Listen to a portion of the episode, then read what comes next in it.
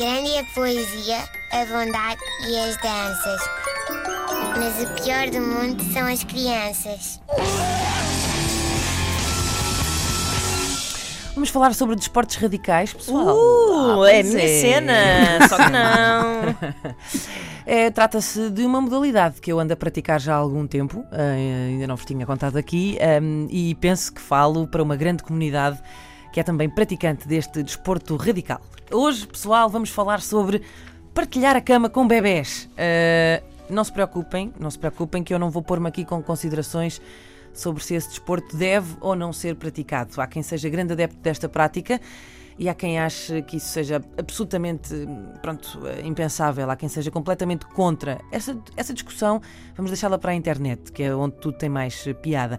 Eh, Mas depois há também quem só queira dormir só mais um bocadinho, mesmo que seja à custa de algumas mazelas. E acreditem, se há modalidade que pode lesionar uma pessoa é partilhar a cama com uma criança. Eu própria estou aqui que não consigo bem respirar fundo porque penso ter uma costela assim a poucos milímetros de perfurar um pulmão. Ah, e tenho também um braço completamente inerte desde que acordei.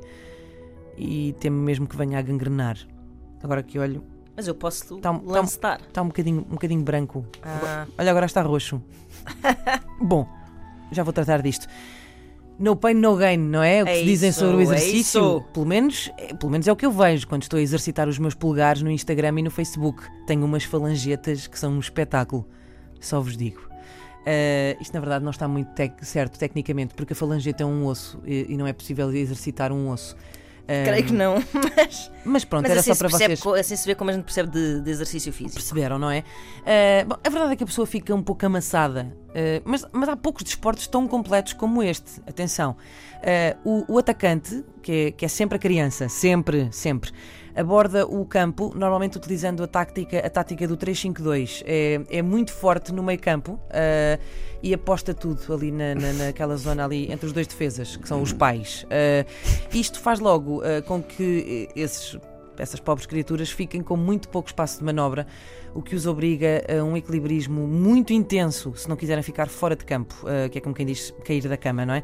Se as coisas se mantiverem assim, a única coisa que vão sentir pela manhã é uma ou outra dor de costas, mas quase nunca é assim. Eh, o atacante, qual é o problema? O atacante muda várias vezes de tática durante a noite. Ora faz um 4-4-2, ora um 4-3-3, portanto, obrigando um contorcionismo eh, de um guru do yoga, ao mesmo tempo que se vai levando com cotovelos pés e joelhos em todas as partes do nosso corpo, num misto de full contacto com judo eh, que só acaba com um rodeo eh, já de manhã.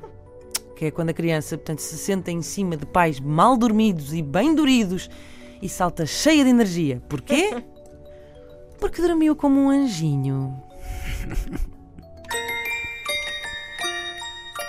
Grande é a poesia, a bondade e as danças. Mas o pior do mundo são as crianças.